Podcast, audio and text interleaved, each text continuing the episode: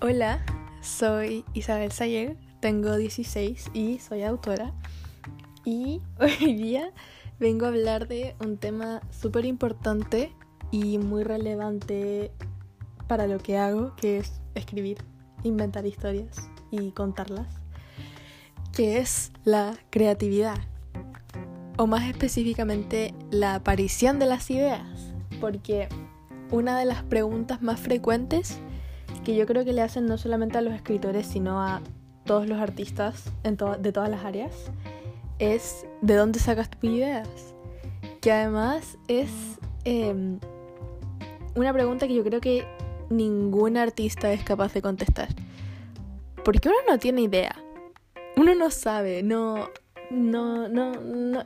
Yo jamás he sido capaz de decirle a alguien de dónde nació exactamente con demasiada precisión la idea para una de mis historias o para uno de mis personajes o lo que sea. Solo aparecen, aparecen por sí solas. Aparecen y yo las escribo, sería todo. Yo no me siento parte del proceso de, de creación de las ideas. No siento que sea algo mérito mío. Yo lo que hago es tomar esas ideas que aparecen solas y escribirlas en una hoja de papel. Eso sería todo. Em, vuelvo a mencionar a Neil Gaiman porque obvio que lo tenía que mencionar.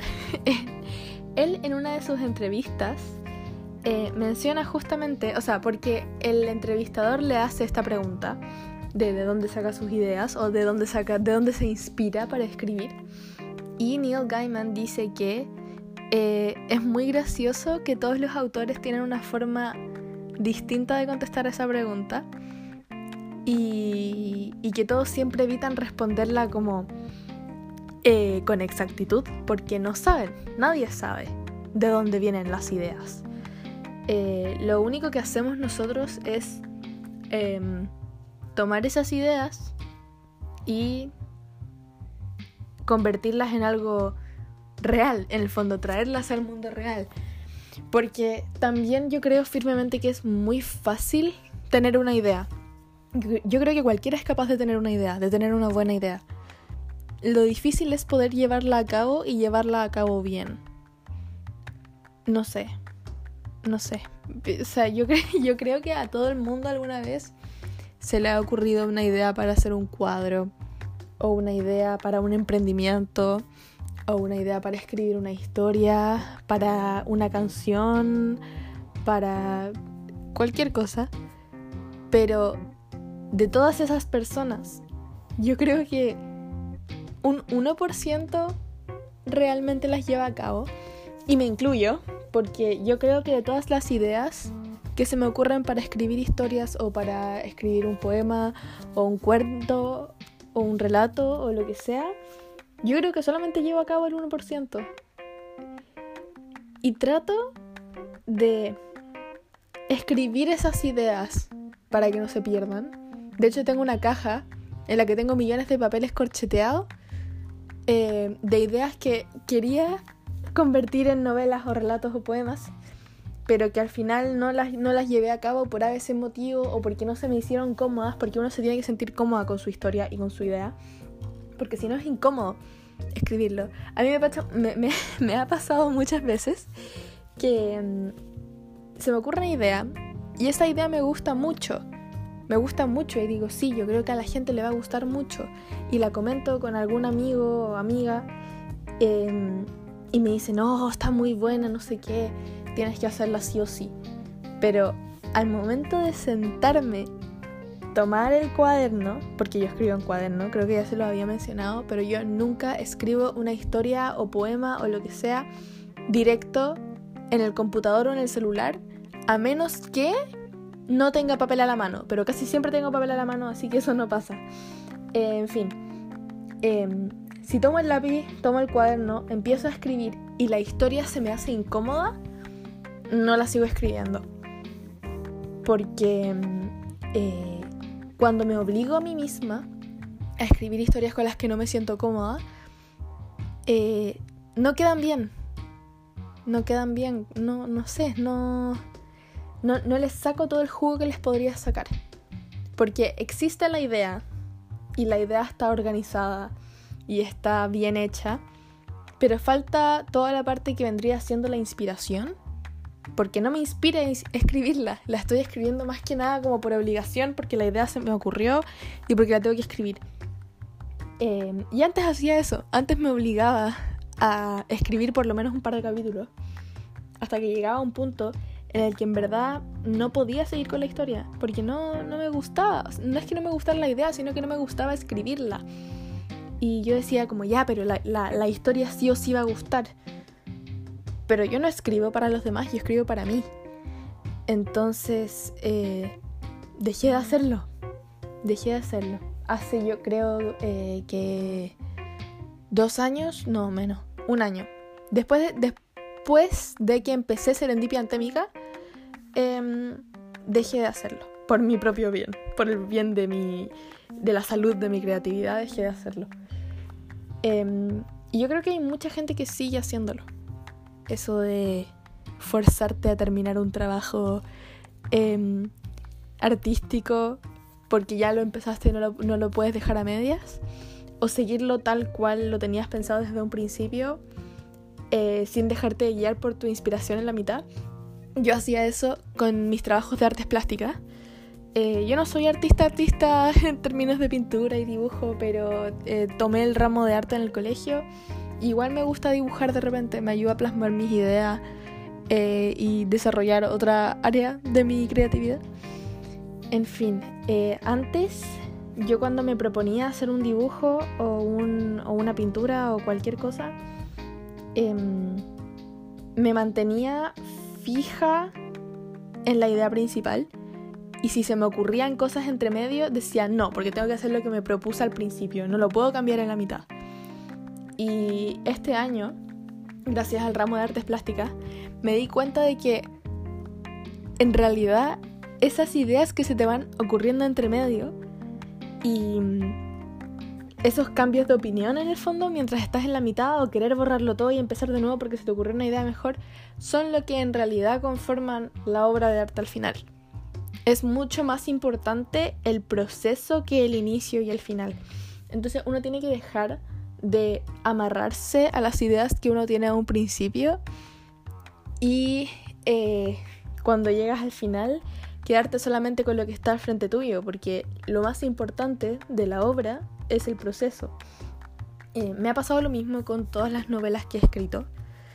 Eh, siempre terminan siendo algo muy distinto a lo que yo tenía pensado al inicio. Por ejemplo, em, en el caso de la novela que acabo de terminar, que no, no serendipia antémica, una, una que escribí después, eh, yo tenía pensado que el final fuese muy distinto a lo que es. Yo quería que cierta pareja, no voy a decir nombres por si llegan a leerla en un futuro, yo tenía pensado que cierta pareja iba a ser Endgame, en el fondo que iban a terminar juntos que, y qué sé yo, y no fue así. No, no fue así. Fue muy distinto a lo que tenía pensado en un principio.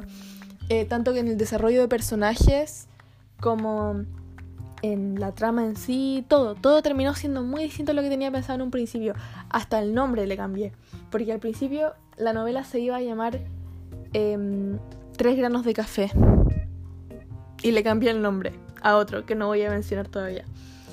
Y eh, respecto a Serendipia Antémica, también. También yo quería que el final fuera distinto. Tenía pensado algo muy distinto. Y eh, en cuanto al nombre, el nombre no lo cambió nunca. El nombre siempre fue el mismo porque creé la historia, a diferencia de eh, esta última novela, que fue creada a partir de los personajes. O sea, yo empecé creando los personajes y desde los personajes saqué la historia. Eh, con Serendipia Antémica fue al revés. Desde la historia saqué a los personajes. Tenía una trama, tenía eh, la, palabra Serendipia Antémica. O sea, esta oración que es súper importante para la trama. Eh, tenía lo que quería que esta oración significara y que, que cómo, cómo esto se iba a desarrollar en la trama, pero no tenía los personajes. Entonces, desde estas ideas de la mezcla de música y acción poética y arte y qué sé yo, fui sacando a los distintos personajes.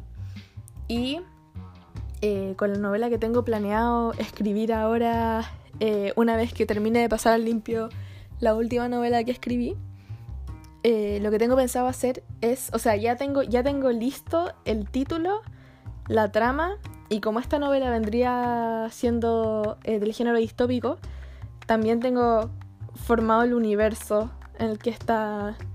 o sea, en realidad pasa en este mundo pero en un país ficticio. Entonces tengo armada toda la organización de este país ficticio y qué sé yo.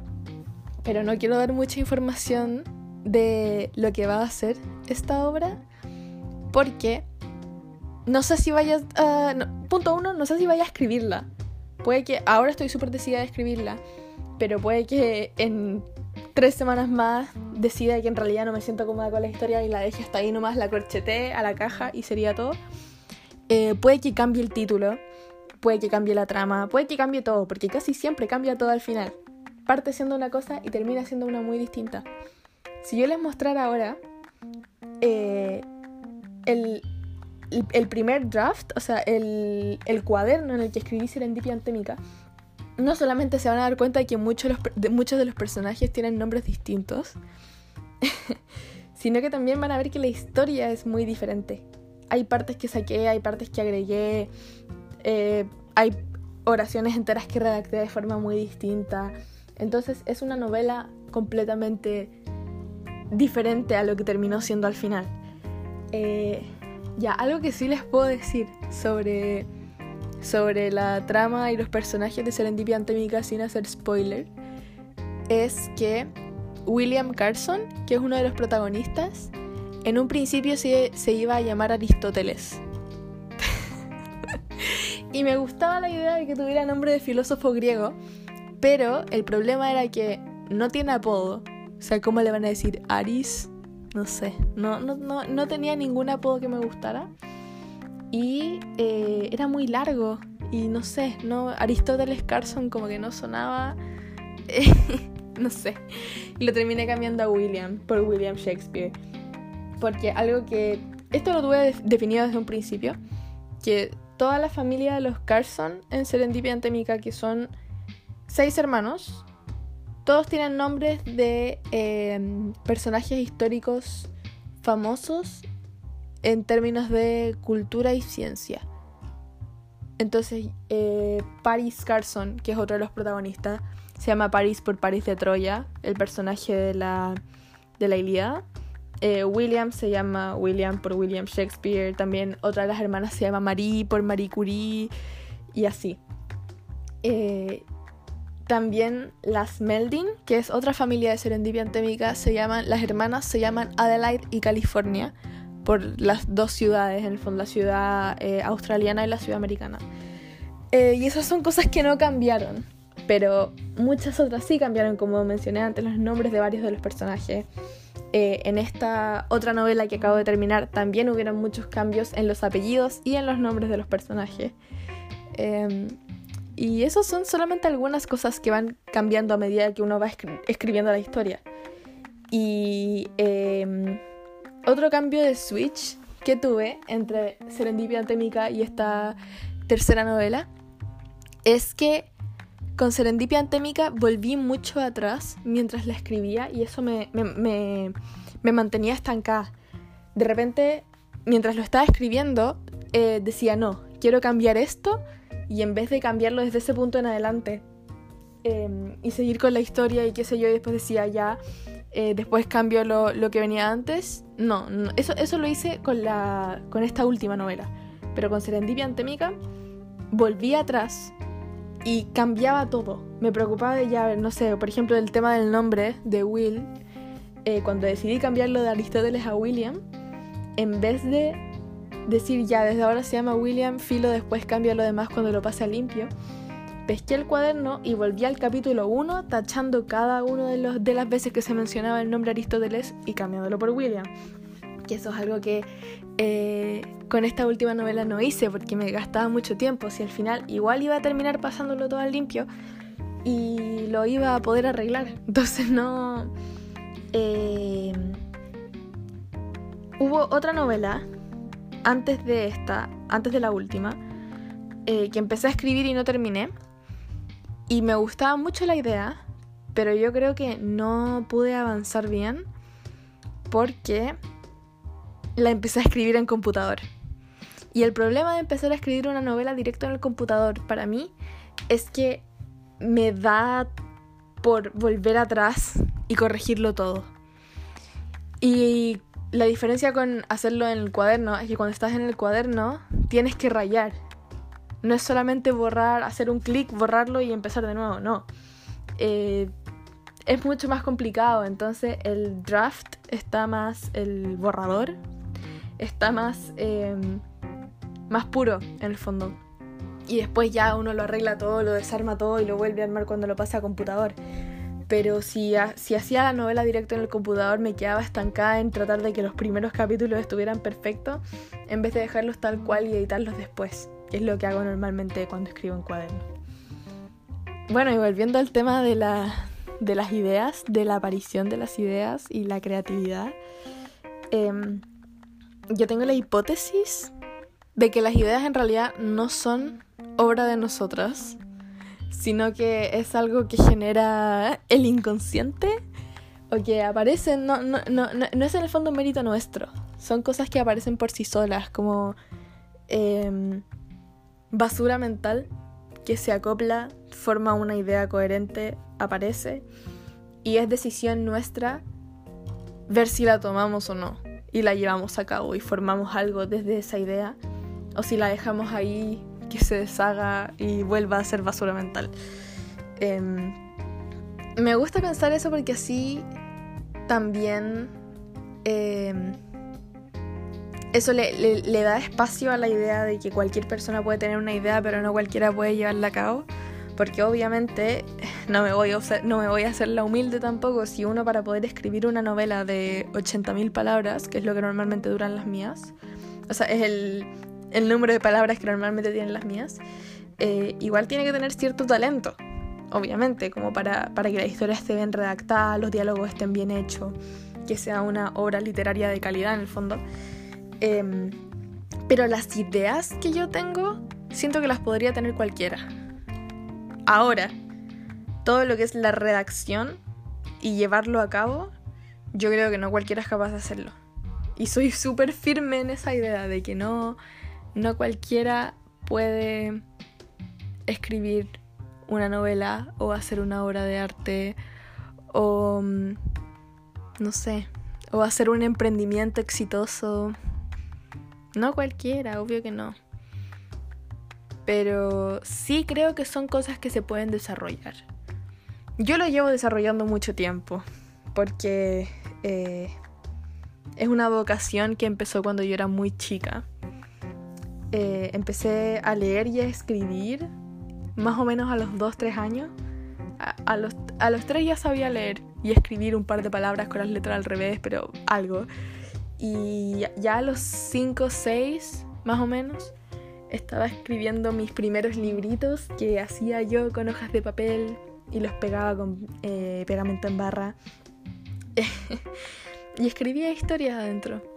También hacía para Navidad eh, escribía obras navideñas, que normalmente era como eh, la historia del nacimiento de Jesús, pero hecho por mí, en el fondo. Y mm, reclutaba a todos mis primos para que me ayudaran a hacer la obra, en el fondo. Yo normalmente narraba y mis primos eran los protagonistas y habían algunos que eran animales también. Hacía que todos participaran. Eh, y así empezó todo. Así empezó todo. De hecho me acuerdo fijo que la primera vez que escribí una de estas obras navideñas, llamé a mi papá por teléfono para leérsela y mi papá me dijo que estaba muy bonita, pero tienes que ponerle puntos entre medio, porque estaba leído todo de corrido en el fondo, no habían puntos, no habían comas, no había nada. Era solamente un texto gigante donde estaba toda la obra. Entonces, ese fue el primer consejo literario que recibí de parte de mi papá. Ponle puntos. Y así empezó el viaje.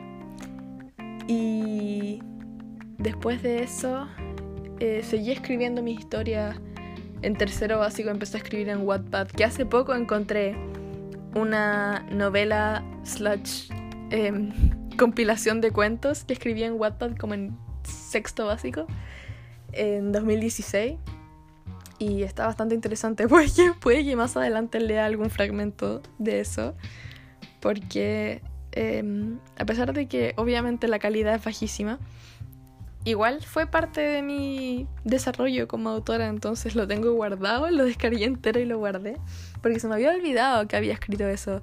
Así que técnicamente he escrito cuatro novelas no tres pero pero eso es, como, es, más, como un, una antología de cuentos que se encuentran todas ligadas por una misma narradora. Pero no sé. Bueno. Eh, moraleja la historia. Nunca le pregunten a un artista de dónde saca sus ideas. Porque más allá de que sea súper incómoda la situación, porque es como, igual uno de repente se lo toma así como, ah, quieres saber qué es lo que yo hago para hacer lo mismo que hago yo. Más allá de eso, es que uno no sabe cómo responder ya. Nosotros no sabemos. No tenemos idea de dónde vienen las ideas. Y yo creo que en realidad todos tenemos las ideas que los artistas llevamos a cabo después en nuestras obras. Yo creo que incluso las, las personas que no son artistas de repente tienen ideas solo que no saben cómo llevarlas a cabo, entonces no lo hacen. Eh, y también yo creo que las, las, ideas que tenemos los escritores, los eh, cantantes, los músicos, los artistas gráficos, los eh, artistas visuales, los escultores, todo, yo creo que todos tenemos la misma, las mismas ideas, solo que se desarrollan de forma distinta dependiendo del área en el que nos encontramos. Entonces, por ejemplo, lo que para un artista podría ser una obra abstracta eh, de, qué sé yo, de... Ya voy a poner de ejemplo una, una obra, porque la, protagonista de la última novela que escribí es eh, artista, es dibujante, o sea, en realidad es ilustradora. Entonces, una de las ideas que a ella se le ocurren para una obra es eh, un marinero nadando, o sea, navegando en una taza, que la taza vendría siendo el barco, con una cuchara de remo en medio de una tempestad, o sea, en medio de un, de un tsunami. Entonces hay agua por todas partes, está la embarrada, hay una tormenta, hay lluvia, hay relámpagos y está este marinero, vestido de marinero, adentro de una taza con una cuchara como remo. Obviamente eh, la cuchara tamaño remo y la taza tamaño barco y el marinero tamaño marinero. Eh, esa idea para mí como autora podría desarrollarse como una especie de Alicia en el País de las Maravillas, o sea, una novela fantástica, eh, surreal, media onírica incluso, y para un escultor podría desarrollarse como eh, un marinero también adentro de una taza, em, hecho en piedra, por ejemplo, tallado con cincel. Yo creo que las, ideas son siempre las mismas, solo que se nos aparecen de forma distinta dependiendo del área en el que desarrollemos nuestro arte. Y eso sería todo por hoy. Ojalá que estén súper bien y cuídense mucho. Nos vemos.